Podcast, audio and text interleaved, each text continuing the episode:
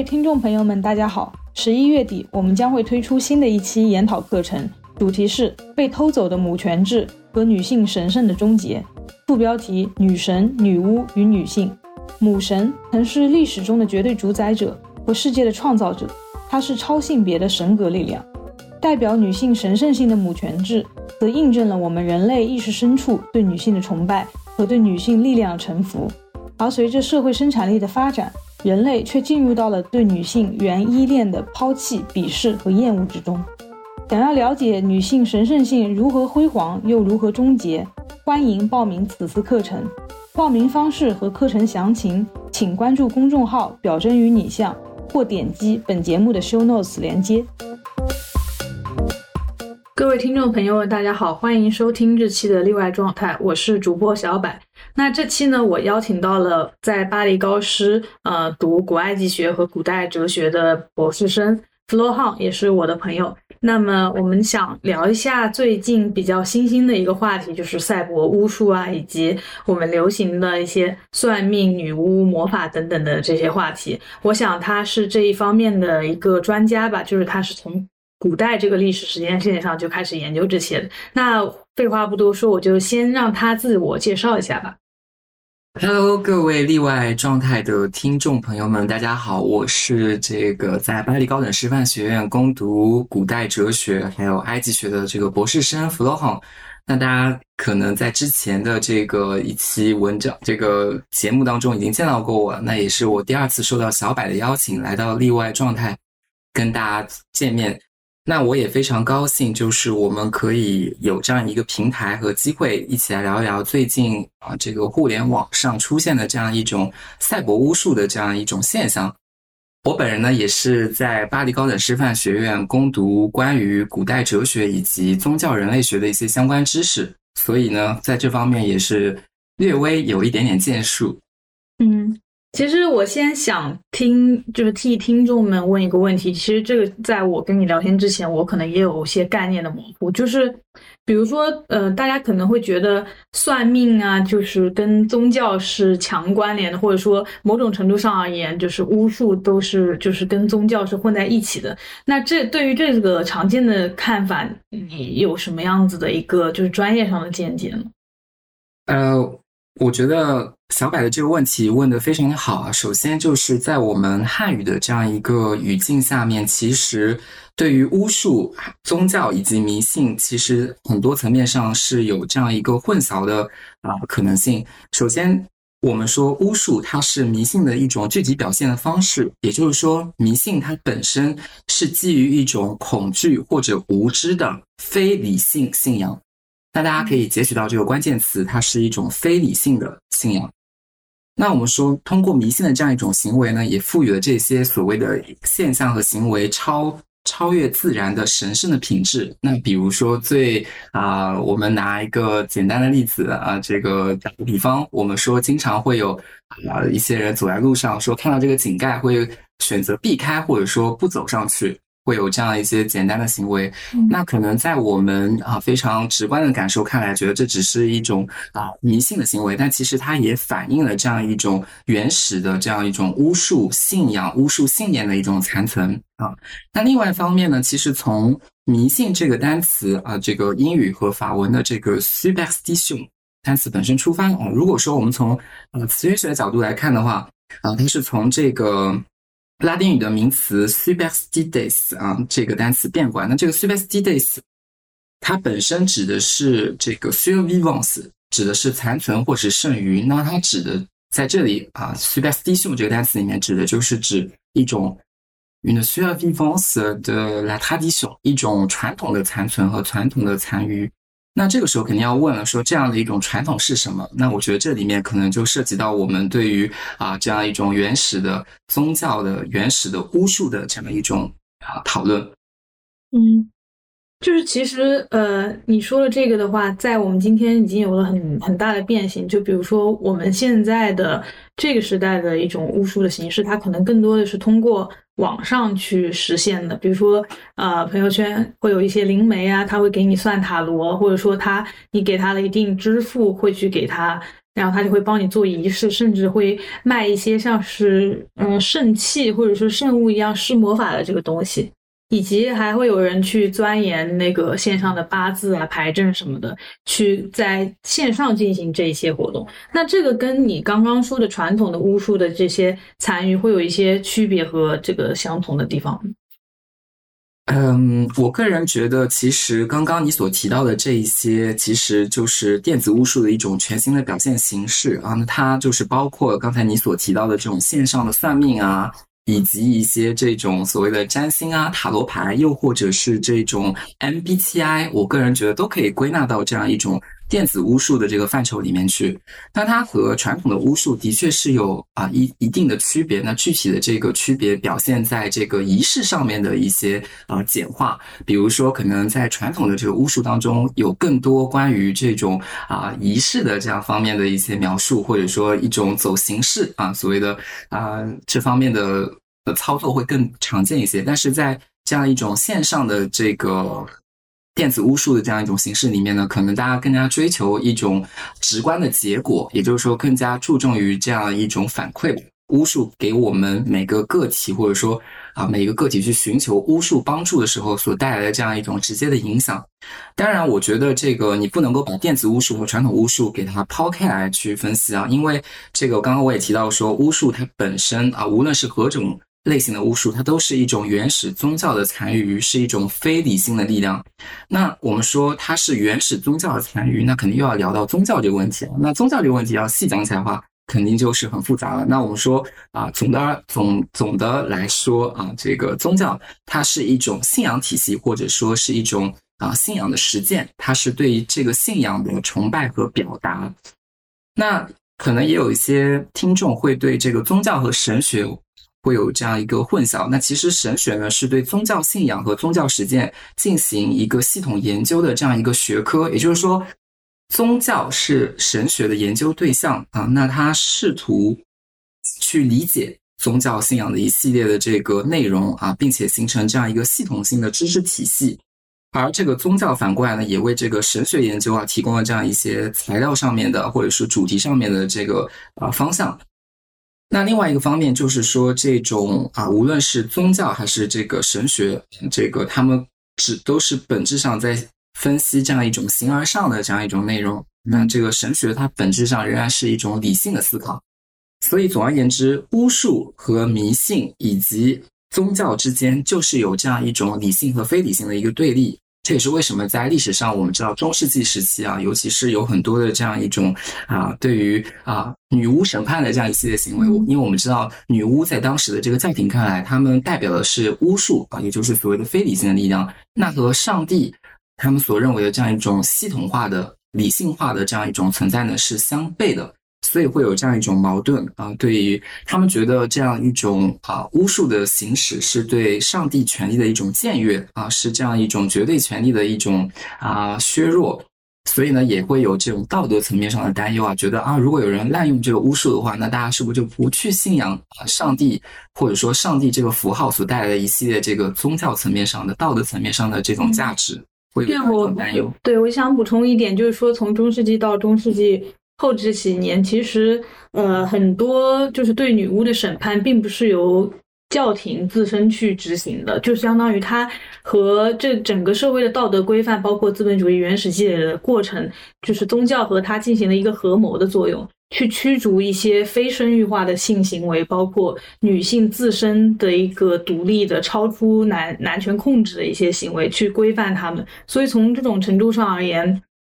就是巫术在当时作为一种对象，其实是被理性所驱逐的，因为他们要去过渡到一个资本主义原始积累的这个过程当中吧。所以我觉得它其实本质上和呃你说的这个像是类似于道德力量，或者说是整个社会规范规训力量，它是有一个相对立的过程。对的，我觉得这个方面的确就是刚才所提到的小柏说的这样子，就是会有这样一种理性和非理性的一种对立。那另外一方面，可能也会有啊，像小柏所提到的，对啊，对一种绝对权力的一种挑战啊，这也是为什么刚才啊也提到说，这个宗教它本身传达的就是一种啊所谓的伦理价值体系嘛。那也是我们知道西方的这个天主教啊，这个天主教文明、天主教世界里面呢，也是自从公元四世纪确立的这个由圣奥古斯丁确立的这个圣三一理论之后啊，包括这个父子、圣灵和上帝一致的这个概念之后，又。啊，有这个托马斯·埃奎纳，我们也了解到有这个信仰和理性的这样一种结合，最终实现了对这个天主教信仰的一种理性化。也就是说，他已经啊，这个宗教里面的非理性的成分已经剖析掉了。但是呢，随着我们的这个大家的日常生活以及这个人在社会当中的不断发展，其实大家越来越意识到，人是不可能完全剖剖析掉，或者说完全抛弃掉这样一种非理性的精神状态所去生活的。这也是为什么近些年来，我觉得通过对于这样一种电子巫术的这样一种啊文艺复兴嘛，可以说是啊对人的这样一种非理性的精神生活的一种探索，我觉得也是非常。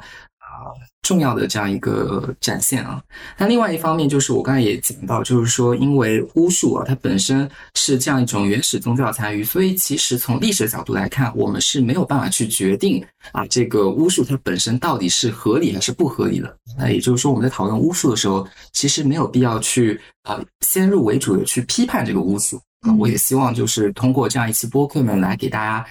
做一个祛魅的工作 d a y o n s o t m a n 不需要对巫术本身有太多的这样一种啊，觉得想到巫术就想到一些啊封建迷信或者是落后的或者是一种非科学的，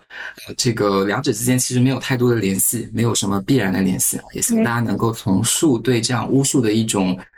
正确的认识和态度吧。等一下，我也会就是从哲学的角度去聊到，其实就是占星术啊，或者说是对于天文的一些观测，还有这个星系的一个逻辑的组织，其实是现代科学形成的一个条件之一。他们并不是一个竞争对手。那其实呃，我们还是要回到一个。就是我们今天提出的一个问题，就是为什么大家要去践行这个赛博巫术，以及你刚刚说的这个传传统宗教的这个职能，它到底是什么？就我觉得这边我可以提供一些观点吧，就是，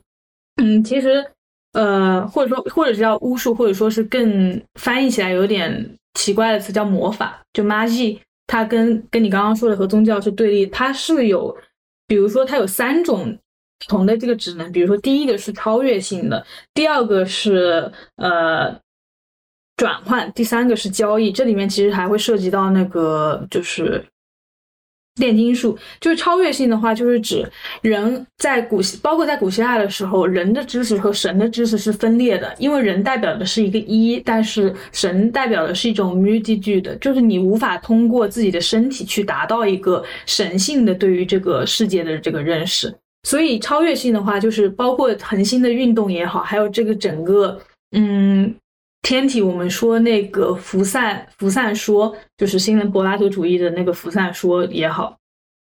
它都代表着呃有一种超越性的力量去制约这个社会的一些规则、一些自然的规律，而人的认识是无法去左右这一点的。这其实是魔法的第一个职能或者说是作用。那第二个职能就是转换。转换的话，它涉及到，比如说像炼金术一样，它把一些呃废铜、一些低等的金属转换为金，去这样子置换的过程。包包括道家也会去搞那种炼丹嘛，就是一些化学物质，你去把它炼成那个。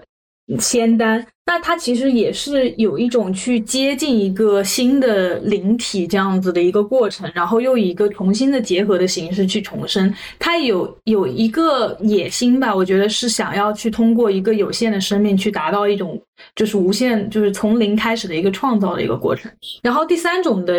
职能是交易，其实我觉得这是现在最重要的一个残存的职能。就什么是交易？比如说，我们中国最常见的就是说，呃，每逢过年过节或者说清明的时候，我们会去给亲人去烧那种冥币，或者说甚至是假别墅、假车、假手机，那么去以以去求得他们在地下世界对我们的一个庇护。其实这里面的这个交易作用，在我看来已经是有往这个符号的这个体系里面去跨越了。那我觉得这个交易的作用，它就是呃沟通的地下或者说地上世界和整个人类世界经验的一个连接，也是想要去换得一些嗯，在整个自然的巡回当中的某种好处。那这个交易这一个形式，我个人觉得其实是现在那个赛博巫术的某种残存吧，因为。比如说，我们无法现现在的限制，包括疫情也好，我们没办法再去墓地或者说是其他的地方去做这个仪式，而且我们。呃，离开了祖父母去生存，我们对这个墓葬的仪式其实很不清楚，到底该怎么做。但是其实我们也希望，就是你刚刚说的，有一些像是原始的一些残存的一种祖先的力量，能够去保护我们，去面对一些呃未知性的焦虑的时候，我们通过付钱的形式给对面的一个灵媒，然后求从他那求到一些，比如说我们去可以呃。提升我们自身的一些方式啊，等等，然后来获得我在这个现实世界的某些好处。所以我个人认为，从这个三种职能出发去看，其实也可以去看清楚赛博巫术它所行使的一些功能。我不知道你对这个怎么看？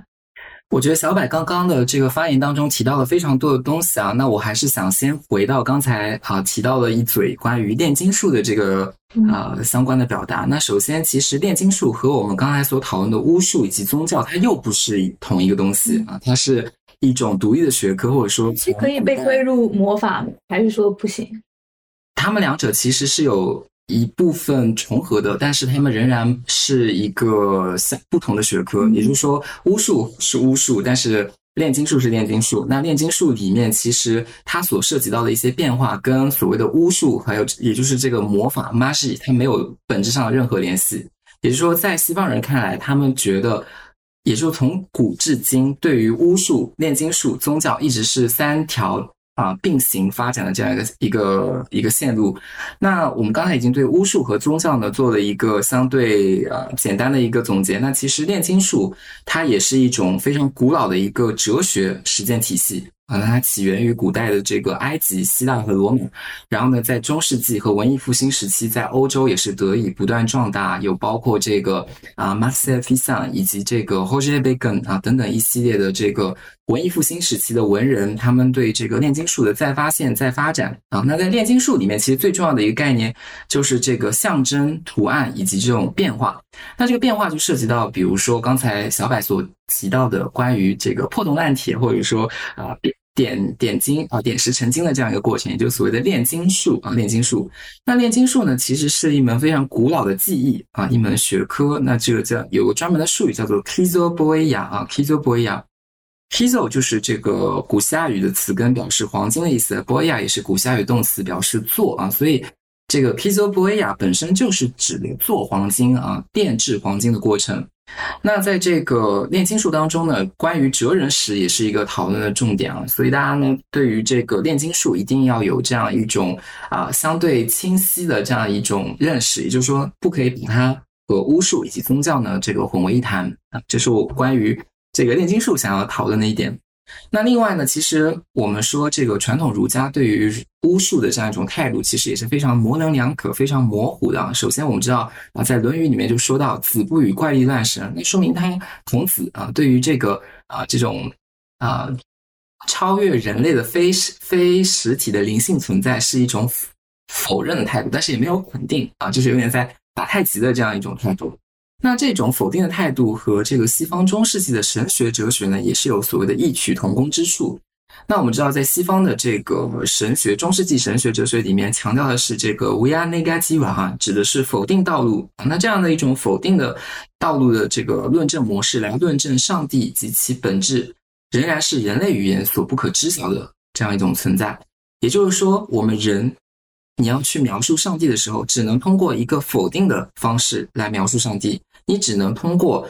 描述上帝不是什么，你永远不可能知道上帝是什么，因为人总是生活在一个有限的框架之内，而神它是一个可以无限外延的。对的，非常好。所以，上帝它本身的这种内在本质不是人所可以去掌握的。也就是说，神秘主义在这个。话语里面，话语体系里面本身就是缺失的啊，就是人他对于神的这个把握永远是达不到的。嗯哎哎，我想提插插一嘴问一下，就是说，或者说神秘主义，或者说是自己去行使这些宗教仪式也好，去行使魔法也好，他们是不是相当于去，呃，想要去打破这种一和多的界限，以及人的自身的通过肉身经历的经验和神的无限知识之间的界限，然后去填补了这样子，去做一个这样子的沟通，就他们是不是会有这样子作用？因此，可能也会被宗教的一些权威的势力所排斥。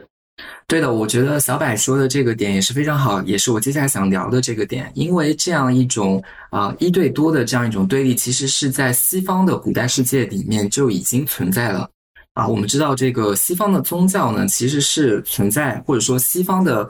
这个神话体系里面存在的这样一种人神关系的。断裂性，那最简单的一个例子就是这个普罗米修斯，嗯，他我们知道这个著名的盗火者普罗米修斯，那他本人就是这个本来不属于人类的火种啊盗取之后呢，啊赐予人类啊，他也是这个激怒了这个宙斯，那宙斯呢也是为了惩罚他，然后啊这个把他一直，呃这个处在这样一个永世受到折磨的这样一个状态当中。也就是说，这个普罗米修斯这样一个神话人物，他就反映出了这样一种人神分离的悲惨代价啊。那通过这样一种人和神的这样一种权力的分割啊，也就证明了人和神之间本身就是有存在这样一种天然的鸿沟，存在这样一种隔阂。那刚才小柏说到的这样一种一对多的这样一种破裂和打断，其实从古至今就一直存在。那如果说西方它是存在这样一种人神断裂的一种现象的话，其实这个东方的传统的这样一种信仰当中，其实我们更加相信神和人之间的裂缝是可以去弥合的，也就是说人神关系的这样一种连续性。那其实刚才小柏也提到一点，就是说，其实，在我们当下这个电子巫术的行驶过程当中，我们已经很难再去追忆一些这种古代的一些这样的一种仪式。包括一些细节问题，我们只留下了这样一种用钱或者说用这种交易的交易的这样一种模式啊。那其实呢，这样一种传统的模式里面啊，也是有这样一种古代的古代的一种痕迹。那我们知道，在古代啊，这个。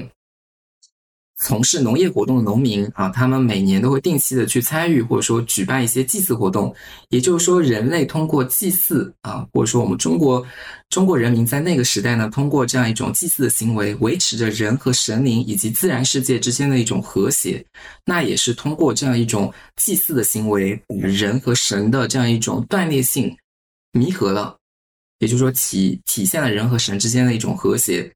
嗯，这个跟西方世界还是很大的不对。如果我去补充一下的话，其实古希腊他们对于就柏拉图把这个东西叫做差异嘛，就是一和多之间，人和神之间，可知和可感之间，还有呃人类世界和宇宙之间，它是代表着一种就是不可能的一个断裂。然后那这种不可能的断裂，也就是说人类去通过自身肉身经历和体验能够学习到的这个东西。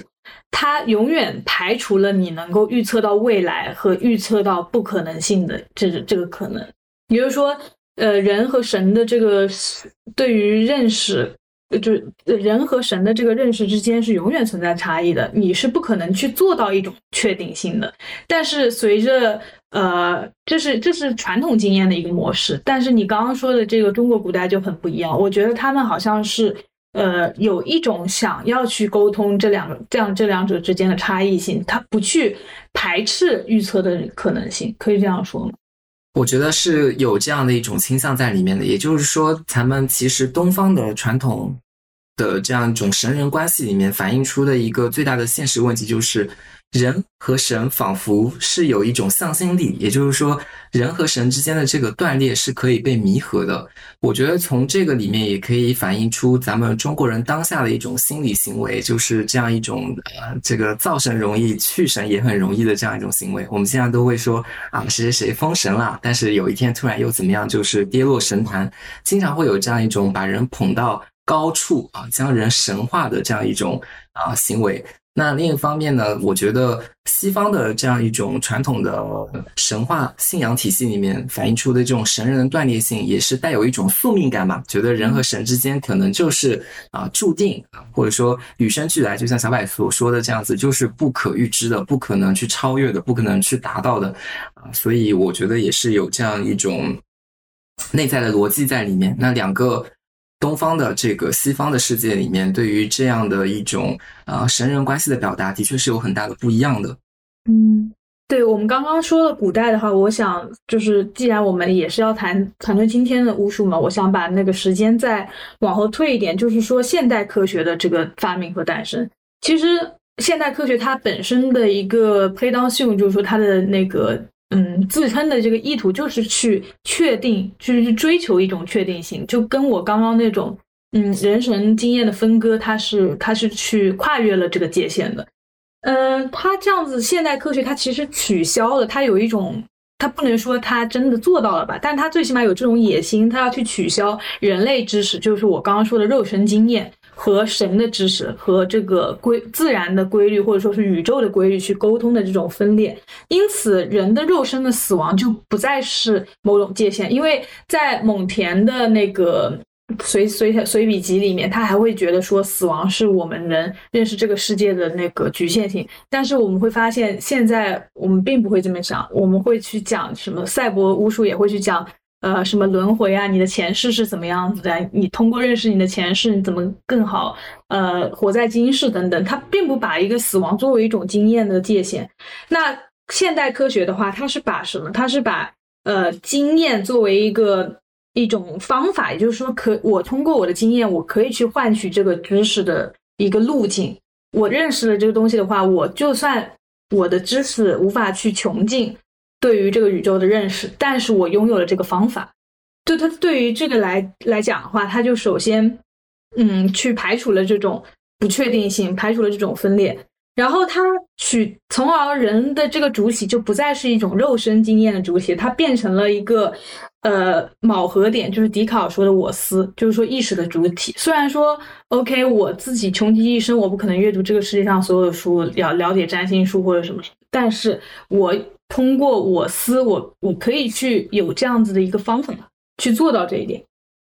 所以他就把经验和科学结合成了一个主体，就是我思的这个主体。然后呢，他就把就是现代科学，它有它的一个野心，就是说我们可以把人类从肉身经验的主体中解放出来，然后把人的知识和神的知识结合到一起。那这种解放就是把人的人从肉身中解放出来和。这个神的知识结合，它其实是某种神秘体验的特征。就像我刚刚看到的，他有去在做这种沟通的这种。就虽然我还是活在我的身体，但是我感受到了上帝直接降临给我带来的一些无限性的思考，去沟通了这一点。所以，其实，在占星术或呃占星术或者说嗯一些新柏拉图学派的那些想法当中，其实我们可以找到一些前科学的表现形式。最起码，我们可以去找到一些这个就是科学实现的野心和这个基础吧。这也是阿甘本在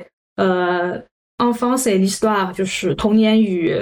历史》这本书里面所提到的，就是这这两者的分裂和这个现代。现代科学的这个作用，那所以呃，所以在这个嗯，现代科学所就是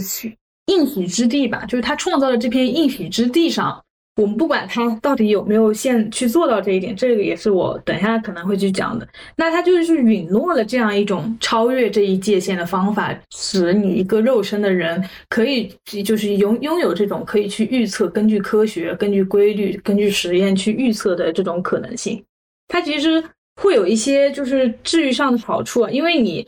超越了这一个界限的话，你就相当于去更平静的去思考死亡。就像我刚刚说，你可以去回顾自己的过去，包包括对未来有一种预测。那这也是其实是现代的赛博占卜的一个治愈性的方向，就是它让你给你了一段呃前前世的这个叙事，把你从你今生的肉身中解放出来，去允诺你有这样一个实现预测不可能性的可能性。我觉得可能这个是带，就是很实际的带来的一种宽慰的方式。但是我会觉得说，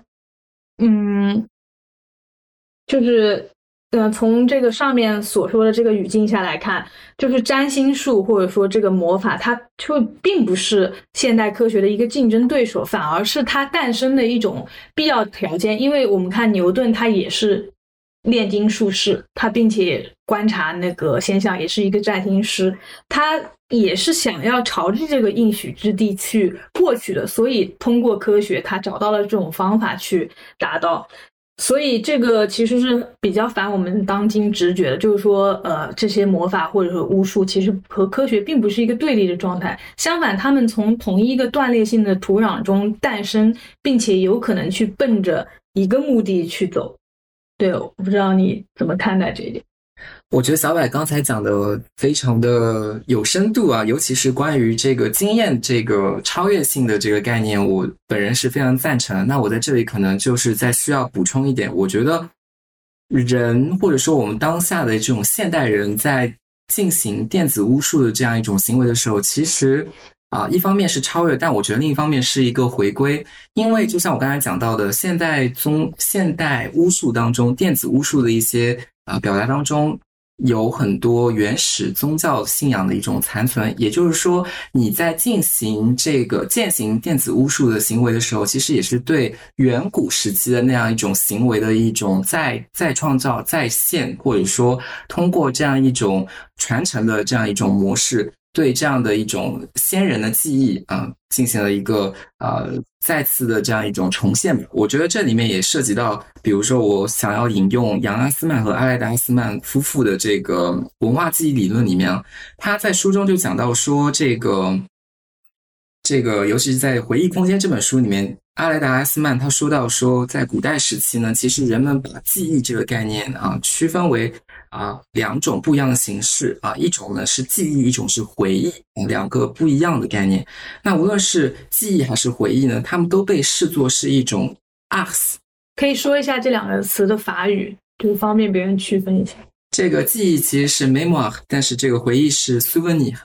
当然，这个里面有很多在这个书本当中关于这两个单词的一些具具体的区分啊，包括这个 memoir 和它往往是集体性的，而 souvenir 是个体性的，而这个。Memoir 它是可以通过这样一种传授的方式给予给别人的 memoir，但是你的 souvenir 是不能够去给予的，因为它永远是发生在自身身上的。也就是说，当你想要再次去驱动你的 souvenir 的时候，它一定会发生变形、位移以及不可预知的这样一种变化。也就是说，它永远不可能是从 A 到 B，它一定是会在这个途中发生各种各样的一种不一样的这样一种变形。刚说回到刚才所讲的，在古代时期呢，其实啊，古代人对于记忆的这个概念，其实是有很多的这样一种讨论哦。在他们看来，记忆本身就是一种 s，刚刚提到的，它是一种艺术啊，也是这个 with 是一种力量。所以呢，他们觉得 mnemotic 也就是所谓的记忆术，它是 like the memoir，是这样一种记忆的艺术。所以大家可以去想象，如果说当我们现代人去运用这个电子巫术或者是传统巫术的这样一种啊行为的时候，其实本身就是对于这样一种集体记忆或者说这样一种从古至今流传下来的这样一种记忆艺术的再再度重现啊。我觉得它本身里面就蕴含着这样一种对于古代啊或者说这样一种神话世界里面的一种再度回归吧。所以是我刚才所讲到的这样一种。回归的这样一种概念。那另一方面，其实这个米切尔·埃里亚德在他的书里面也经常会提到，就是说，人之所以啊要在现代社会当中去对这个神话故事啊不断的去这个描述引述，其实也是对于人的这样一种啊行为的传统模式的一种回归啊。因为我们知道，这个神所生活的世界以及神所做的一系列行为，都是在那个世界里面啊，叫因。A.O. Double 黑在那个世界里面所发生的故事。那在这里呢，我就想给大家介绍两个概念啊，尤其是这个古埃及人他们对于时间的表达有两个不一样的单词，一个叫做 Nehah，一个叫做 Jet。那这个 Nehah 和 Jet 呢，如果说了解古埃及语的朋友可能会比较感兴趣。Nehah 它其实用的是一个圆形的太阳作为这个表达的符号，而这个 Jet 它是一根横线来作为表达。这两个单词在翻译成现代语言的过程中，都可以被翻译为永恒时间这样一个概念。但是对于古埃及人而言呢，所有的神以及神所做的事情都是发生在 Jet 这个时间概念里面的。也就是说，在古埃及人看来，神所做的事情它是一个线性的时间发展。其实我们也很好理解，因为神他所做的一切行为啊，都只会发生一次，在人类历史上不会有第二次，不会重演。但是，比如说我们所生活的这个日复一日的这个生活，比如说啊，一年四季太阳的东升西落，它是一个循环的时间。所以，对于古埃及人而言，这样一种线性时间和循环时间的区分，其实也是对于神圣和世俗的这样一种划分。那也就再次强调了这样一种巫术或者说践行巫术的行为，是对这样一种神圣时间的再度引入，或者说人可以借此机会回到回归到这样一种神圣的时间里面去，让我去感受。为什么巫术可以回到那个神圣的线性时间？因为人可以去模仿神做的事情，比如说这个，我们说这个刚才提到的普罗米修斯盗火的这个行为，其实它里面还有涉及到这个关于祭礼的分割这样一个概念。因为其实这个普罗米修斯，如果大家去了解这个故事的话，是因为他本人还盗取了这个祭品啊，是因为这个啊，他把这个祭品上的肉。也带去了给人类，这也是为什么说这个神哪怕只需要吃骨头，他也是可以啊果腹的。但是人必须要吃肉才能果腹。所以呢，在后世的这样一种这个宗教或者说这样一种呃祭祀行为当中，通过对于这个神的这所作所为，普罗米修斯的所作所为，也是对这个神圣时间的一种再次的这样一种践行嘛，让人可以去。身临其境去感受神在那个神圣的时间里面所做的一系列的行为，那包括其实我也是在这个一直在准备的一个课程啊，是关于这个大母神的一个主题。那我在这个课程里面也介绍到这个西方的这个大母神库伯勒，嗯，他呢本人啊也是一个非常这个在古希腊和罗马神话体系当中非常重要的这样一个神奇啊，那他本人。库伯勒在在他引入到这个古罗马之前呢，其实她是弗弗里吉亚的一个女神，并且呢，她在弗里吉亚当地的神话叙述当中，我们认为她是和这个阿提斯啊是两人是相爱的。但是呢，这个阿提斯因为他中途爱上了这个当地的这个桑桑加里德河的这个河神的女儿，所以他背叛了这个库伯勒。而库伯勒呢也是非常的生气，所以在他阿提斯和这个。和这个河神之女啊，两人成亲的那一天呢，出现让所有人都发了疯。最后，阿提斯，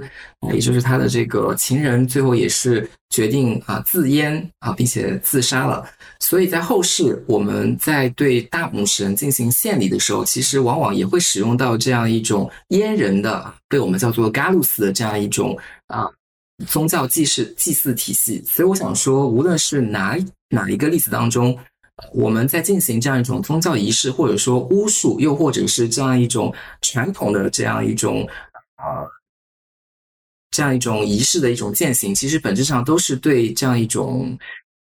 过去的，或者说原始的，或者说神圣时间的一种再度重现，或者说这样一种回归吧。我觉得是这样一个看法。你觉得是因为呃，纵观这个历史本身，人类就需要去重新。呃，重归这个神圣时间嘛，就获得一种时间的连贯性。我是这么认为的，因为人的确就是在日复一日的生活当中，可能会没有一个所谓的生活锚点，但是。线性时间的存在，它是可以在一个坐标轴上去具体标出来的。所以，通过这样一种呃，对于神圣时间的这样一种模仿啊，神圣时间里面所发生的一系列神所做的行为的模仿，可以让我们这个打破自己的这样一种循环时间的一种生活状态。我觉得是有一种锚点的这样一个存在。嗯，你其实你说的这一点，它如果按就是去聊它的治愈作用的话，它还是。给人存在提供了一种像是根基或者说是规律性的一个东西，它还是有安慰作用。所以，呃，我们在赛博空间去让别人去让我们给我们做巫术，或者说自己买一些小刀去去做巫术，可能也是从这个需求点出发的。我觉得它这个现象里面当然也有很多别的因素啊，但我想重点来强调一下，就是可能在当下我们国内啊这个大环境里面，为什么赛博巫术会越来越火热？我觉得可能也是有对于古代的这样一种啊，不说这个远古时期的神话的这样一种回归和模仿，我觉得可能也是有对我们古代的这样一种封建啊制度体系下的这种天子啊，也就是我们的这个皇帝啊或这个。啊，行为的这样一种模仿，因为我们知道，在古代其实所谓的这种巫战之术啊，或者说这种啊祭礼，其实都是由这个皇帝一人所垄断的。也就是说，平民百姓他本人是没有对于这样一种神谕或者说占卜以及巫术的这样一种使用权，没有一个获取的途径。所以，咱们在当下的社会当中，可能也是想通过这样一种。嗯，破这样一种皇家垄断的这样一种模仿行为，也是可以让我们哦有这样一种超越权力、绝对权力的这样一种感受。对我，我觉得这个你说的很在理，因为呃，说白了，活在现代社会就是讲究一个信息差嘛。包括我们说去留学等等的，就是相当于你有信息去做更好的实习，你有信息去做更好的项目，那你的呃整个留学的这个。资料和这个你的形象就会更加的丰富。那你怎么去弥补这个社会上的阶级这个差异性呢？那有些人可能就真的只能去算塔罗，去想，OK，我应该怎么去准备好我要啊面试啊等等这样子的需求，去弥补这样子存在信息差或者说是阶级的这个差异。对的，另一方面可能也是受到知识垄断的这样一种。嗯，趋势吧，因为现在大家也知道，这个阶级的啊不断固化，包括这样一种经济的停滞以及个人发展受限啊，导致人们对于这种未来是越来越不安啊，就是觉得可能对自己的这样一种存在的模式、存在的啊方式也是越来越模糊了。大家可能也是急需这样一呃一剂电子巫术的这个良药来帮助我们去更好的找到自己的一个坐标，找到自己的一个位置。嗯。还有的话，我觉得其实它也有这个商品社会的缩影，它相当于是你的灵媒导师吧，相当于起到了一个 personal coach coach coaching 的一个作用，就他会呃帮你往什么更好的方向去发展，有一种呃自我发展学的那种感觉。对的，那另外一方面，我觉得可能的确在现在的社会，这个尤其是经济基础啊，这个发展呢没有那么的啊景气的这样一个背景之下呢，可能大家对于啊一个个人主义的这个。这个强调啊，也是越来越这个提上了我们的日程。可能大家觉得啊，与其去追求一个模糊的共同的这样一个 共性的未来，还不如去专注于专注于自己个人本身的一个发展啊。所以我觉得可能里面也存在这样一个个人和集体、个人主义和集体主义的一个冲突和矛盾吧。另外，我还是想延续我刚刚讲的那个路线，补充一个很重要，就是我刚刚说了，现代科学其实开启了一个应许之地一样子的感。感觉嘛，那这种东西它到底有没有去应允到位？其实我这就是我要埋下的一个问号。呃呃，我们不讲一些虚的吧，我就讲平时和一些做认知科学或者说是神经科学的嗯研究者，大学里面的研究者去聊天，我会发现我得到一个信息，就是说神经科学、认知科学实验室得到的最新的研究成果，包括他许诺的一个更好的进行心理治疗、精神治疗的一个未来。离真正的临床所用的这个治疗和处理，它是相差了非常多的，甚至可能有些夸张的说，你这个结果要去运用到真正的那个临床的实践上来讲，它可能需要一个好五年、十年的一个时差。那么就说明，一方面现代科学它给你描绘了这样一个蓝图和图景，你会觉得好像。哎，又有一个什么艾滋海默症的一个新药发明出来，好像又有希望等等。但实际上，你真正的去医院也好，或者说你是正常生活中能通过商品的形式得到的这些科学的这个东西，它与研究室的成果是有非常大的差异的。就是说，你还是活在我们还是活在一种有限性当中，并且同时你又。你的眼睛又被牵着看到了这样子的一个所谓我刚刚说的神的知识的一个现代的一个形式，你又看到了这种无限性的可能，然后觉得我作为一个主体是可以去渐进的接近这样子的状态。然而，我们都知道，因因为这样子的 gap，这样子的差距是真实存在了。那这样子的话，它就会还是说给你的人作为肉身的经验，以及这个现代科学也好，嗯，神的知识也好，魔法所以许诺的知识也好，中间。一直存在了一个鸿沟，那这个鸿沟你没有任何的信息填进去，它就处于了一种空白的状态。那正是空白的东西，像洞一样，像黑洞一样的东西，引起了人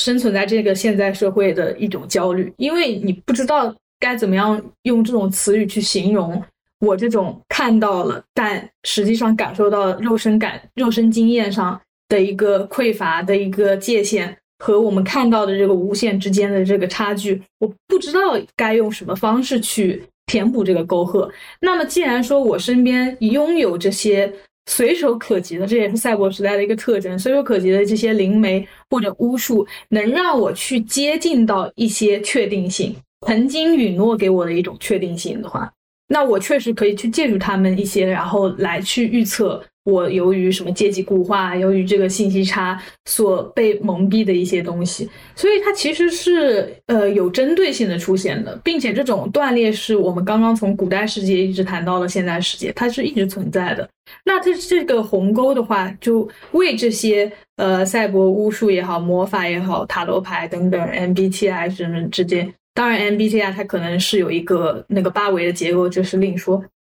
它存提供了这样子的一个土壤，我觉得是这样，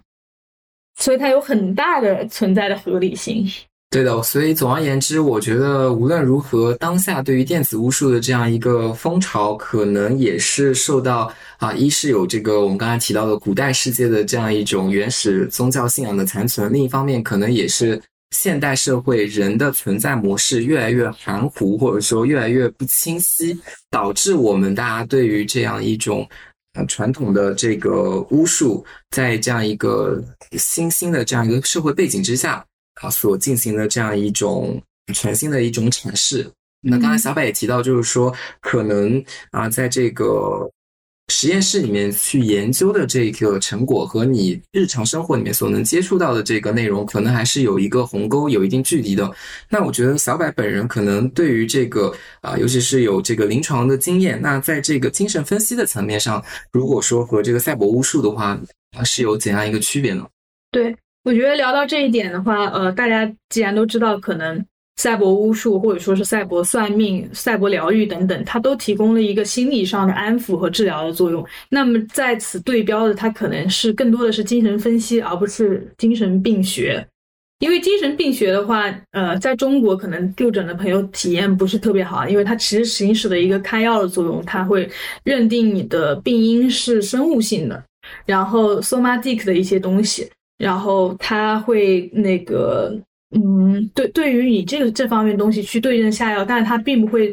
在你的心灵上面啊，或者说去你的焦虑上面用词语去回应它。所以，如果要非要去对比的话，我们要考虑到的就是精神分析不等于精神病学，这是两个不一样的东西。精神病学代表的是某种医学权利，那精神分析它其实。并不是说，呃，他自己也不称为自己是一种就是实证的一种科学等等。然后，如果要去谈这两者之间有什么异同的话，其实我们可以还是去回溯到一些女巫史上的东西。就是，呃，女巫其实她们当时在猎巫运动之前有一个很重要的作用，就是她们的职能其实是疗愈师。她嗯，即使不是心理上疗愈，他也有去当那个接生产妇的医师啊，或者说是去做一些呃给药的一些相类似于我们说的什么那个赤脚医生类似这样子的那种职能，就说明他们当时是非常他他们当时是一个很普遍的情况，说明他比当时的这个医生更有竞争力，其次他更唾手可得。它是在你的这个乡野的生活范围之内的，但是猎物运动它就扫除了这样子的一个疗愈师的作为疗愈师的这个女巫，然后，尤其是它取而代之的是经过现代医学训练的男男医生，那。我们都知道福柯的一些资料，或说是甚至是巴特勒对于呃精神病学怎么对待酷儿的一些血泪史吧。我们就知道他在结构上构成了一个知识上的主体和客体的差异。他对于女病人来说，甚至是女病人的身体上不理性的部分、情绪的部分，它是有一些结构性的暴力的。这个是很多论文都去证明的东西。然但是呢，嗯，女巫所行使，或者说以前那个古希腊也有魔药师啊什么之类的。他们去行使的一个作用，它不光光是通过生理上给你一些东西，它更多的是给你一种心理的安慰，或者说是安抚，能够去呃跟你的不理性的成分去对话，因为它本身自己也没有自诩理性。那精神分析可能它也是呃有这样子一定的作用，但是他们的临床的方式肯定是不一样的，因为我觉得赛博巫术它还是讲究一个嗯。如果说你当时要解决，它会对于你的当下性有一个立刻的回应，并且呢，你是借助了一个外界的力量去改变这个情况。当然，它也会也有一些我觉得比较高阶的吧，它也会去帮你去看透，就是你应该怎么样，然后让你自己去做决定。这个我觉得其实是比较好的，因为精神分析讲究的是主体的责任，就是 la responsabilité du sujet。你到你进入一个分析室。你有时候主体并不一定真正想改变，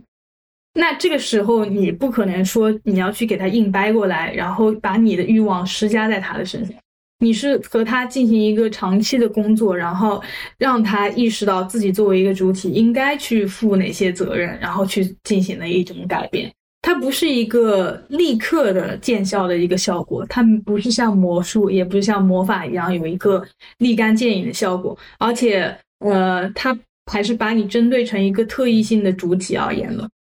他你并不是一个魔法实施的课题，并不是一个知识可以去对等化的一个人，所以我觉得从这方面，呃，从这几两个角度来看吧，就是呃，他们诞生的这个土壤，其实在历史上是有流出来的，因为被现代医学取代了嘛。被这个精神病学等等取代了。另一方面而言，但是他们临床的方法是，我觉得还是有很多不一样的地方。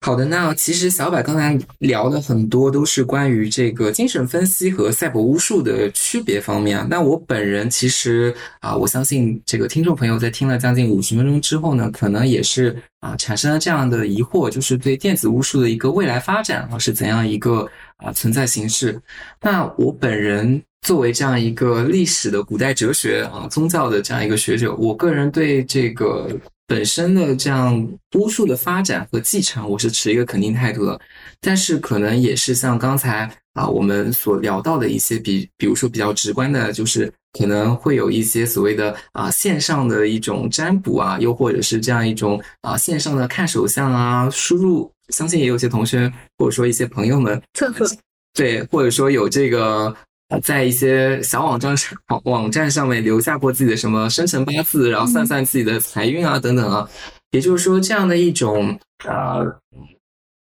怎么就是没有传统背书的这样一种巫术行为，它是否也可以被我们纳入到这样一种？我们刚才所讨论的这个范畴里面，也就是说，刚才我们所讨论的这种巫术，它是有所谓的这样一种原始宗教信仰的一种残存在里面的啊，它的这个它是这种原始宗教信仰的一种具体表现。但是我个人就是比较担心，就是在现代这个互联网信息不断大爆炸的这么一个过程当中，可能会有越来越多的这样一种啊。不正规的打引号啊，或者说有一些冒充的，或者说一些啊不是那么呃具有这种呃可以给你带来这样一种灵性上的这样一种啊慰藉的这样一些所谓的巫师的存在，我觉得是比较让人担忧的，并且通过这样一种，当然我一方面啊也是非常的纠结，我觉得可能也是。想要打破这样刚才所谓的这样一种信息差嘛？因为我们知道，就是有这种所谓的集体的这样一种共同体的这种命运的，或者说不确定性，或者说共同体命运的这样一种啊，我们越来越啊看不清楚了。那所以你才想要说，每个人都有自己的理解，每个人有自己的这样一种看法。所以，如果说有越来越多的这种个体的这样一种啊，这个电子巫术的这种实践者出现的话，其实。在某种程度上是好事，但另一方面可能还是需要对这些行为做出一个规范的。我个人觉得，还是呃，互联网并不是无这种非法之地啊，还是要有这种所谓的啊成成体系的成啊这个对，其实我能 get 到你说的这个点嘛，呃，这个也跟精神分析的一些路径有关。就比如说，呃，网上的一些比较肤浅的，或者说是类似，甚至有点像骗钱的那种，他会说，OK，我给你给你那个看星盘或者什么，你是狮子座，所以你很你很勇敢，或者说你是处女座，你在某方面一定会介意某些洁癖啊等等，甚至是有些人他看看那个。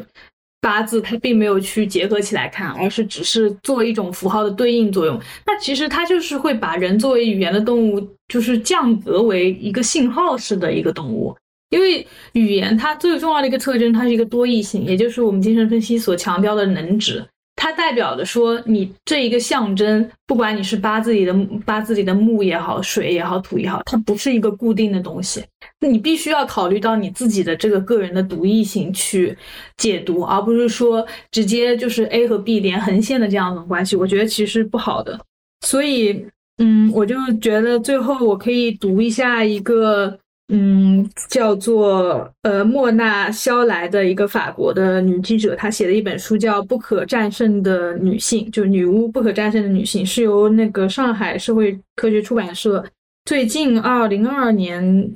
年底吧刚译的一个书。他要说，嗯，他引用了鼻子仇杀队的漫画作者的一段话，他说：“我觉得魔魔法是某种艺术，艺术也是某种意义上的魔法。”艺术和魔法一样，都是操控象征、文字或图像来制造意识里的变化。其实，施魔法简单来说就是操纵文字来改变人们的意识。所以，我觉得艺术家或是作家是如今世界上最接近萨满的一群人。呃，作者他自己也随后补充，他说：“从一层层堆叠的文字与图像中驱逐我们之前奉为圭臬的东西，找出那些在不知不觉中捆绑我们思维的专横又偶然的象征物，并以其他的内容来替代它们，让我们完整的生存下去，用赞许包裹自己。这就是我乐于一生践行的巫术。”嗯，其实这段话我觉得提到了一个非常重要的东西，就是说，呃，如果说这个象征它是。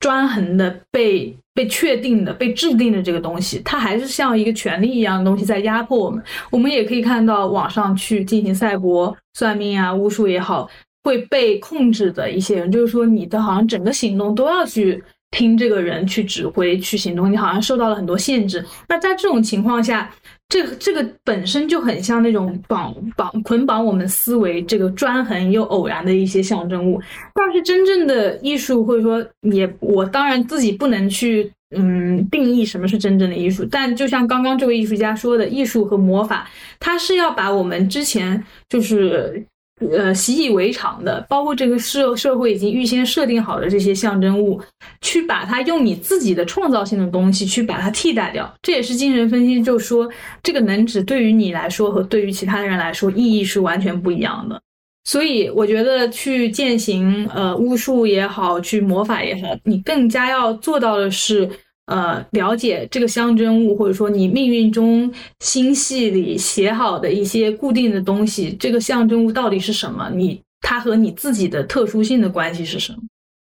然然后不是去被操作，而是去自己用那个创造性的力量去把它颠覆了。对的，所以总而言之，我最后还是想再总结一下，我个人觉得，其实今天这一次关于。啊，赛博巫术的讨论更多是对于我们人现代人在这个日常生活当中的一种存在形式危机的一种讨论。对，最后我也还想就是一我一直很喜欢的加塔利的一一句话吧，就是呃一一种就是生态友好的心理学或者说是生态友好的美学等等，它最终的。呃，想要朝向的方向不是说找出症状以后你给它掰直了、掰正，把它纠正纠正过来，而是怎么样通过呃怎么样去观看你的症状，把它正把它变为可能能够转换为创造物的一些迹象。就是说，你是在这个症状中，或者说你自己的烦恼中去寻找一些迹象，它当然是属于你的，它甚至可能是你星盘里命运中写定的东西，但是你能不能把它？呃，从改变一个观看的角度，把它从一个裂缝、裂隙或者说是缺点，变成一个可能你可以利用去创造的东西，然后掌握你自己的一个权利，我觉得这个很重要，而不是屈服于一些固定下来的象征物。这个是属于权力一方的。对，我觉得今天我们大概就聊差不多就到这。好，那还是非常感谢大家选择收听我们的这个例外状态播客，也希望大家能够有所收获。嗯，好，谢谢，谢谢大家，拜拜。